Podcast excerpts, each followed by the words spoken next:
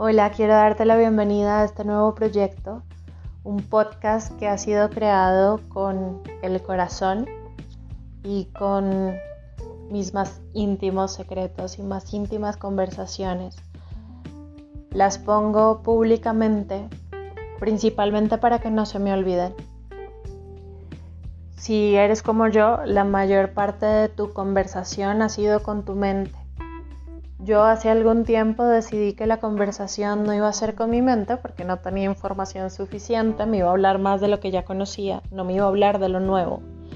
Y en lo que ya conocía me estaba estancando. Así que decidí cambiar mi conversación y empezar a hablar con el universo. Empecé a hablar con lo que yo llamo Dios, con las diosas, con los dioses, con los maestros ascendidos, con los ángeles, los arcángeles, y todos estos seres que tenían una visión de 360 grados de una imagen que yo estaba viendo muy, muy limitante. Y empecé a darme cuenta que el gozo era mutuo. Sentía el gozo del universo al darme las respuestas y sentía mi gozo profundo cuando dejaba de hablar con mi mente y empezaba a hablar con algo más grande que yo. Superé limitaciones, y empecé a entender desde el corazón un montón de cosas que hace muchísimo rato me habían dicho y no entendía. Así que empecé a darme cuenta cómo yo formulaba las preguntas y una oración que repetía constantemente era Dios, háblame como si fuera tonta, porque si te pones muy profundo yo no entiendo. Así que me di cuenta que el universo empezó a comunicarse conmigo de la manera más simple y más sutil. Y como buenos mensajeros, pues empezaron a hacerme entender porque se comunicaban conmigo como entendía yo. Y empezaron a hablarme a través de los libros y a través de las películas y a través de las sesiones y a través de las meditaciones. Y empezaron en todos estos viajes recorridos, cursos, historias, relaciones, terapias, talleres, hablarme desde adentro, hablar desde la sabiduría de mi corazón y desde mi gurú interior.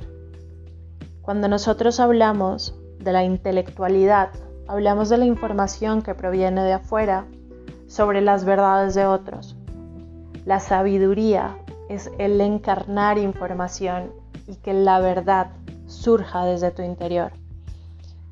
Hay suficiente inteligencia en ti, hay suficiente sabiduría en ti y el tema es qué tan dispuesto estás para escuchar y permitir que la verdad salga desde tu corazón.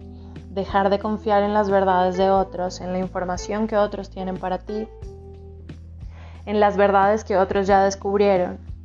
Porque si eres como yo, cuando empiezas a indagar en el mundo eh, de lo no tangible, te vas dando cuenta que una cosa siempre va a encaminar hacia otra. Si empiezas con el yoga, te va a llevar un ejercicio de meditación, vas a la meditación y te van a hablar de acupuntura y en la acupuntura te hablan de ejercicios de gratitud y te llevan al proceso de ley de atracción y ves que el espectro se empieza a abrir en un campo tan profundo y tan grande que parece que nunca termina.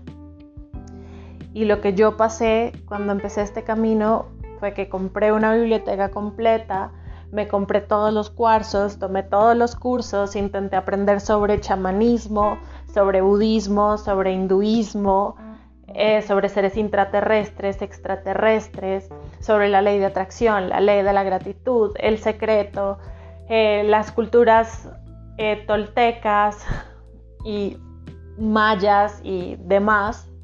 Y al final me di cuenta que era una erudita de las verdades de otros, pero que aún seguía la misma pregunta en mi interior sin ser respondida. Una pregunta que todavía me generaba dolor.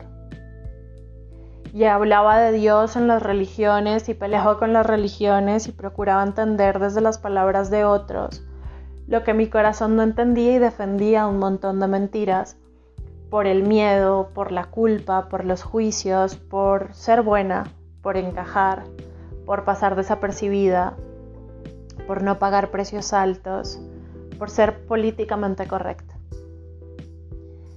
Y aún así no fue suficiente. la pregunta o la duda persistía en mi corazón y cada vez rugía con más fuerza. Y descubrí el maravilloso poder de orar.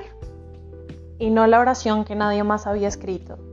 Para mí el orar se convirtió en la manera en la que yo hablaba con Dios. Y guardaba silencio para escuchar la conversación que venía de Dios hacia mí. Si esto te parece muy loco, si esto te parece muy zafado, si pelea con la religión, las creencias o los dogmas que tienes, no te preocupes, no lo escuches.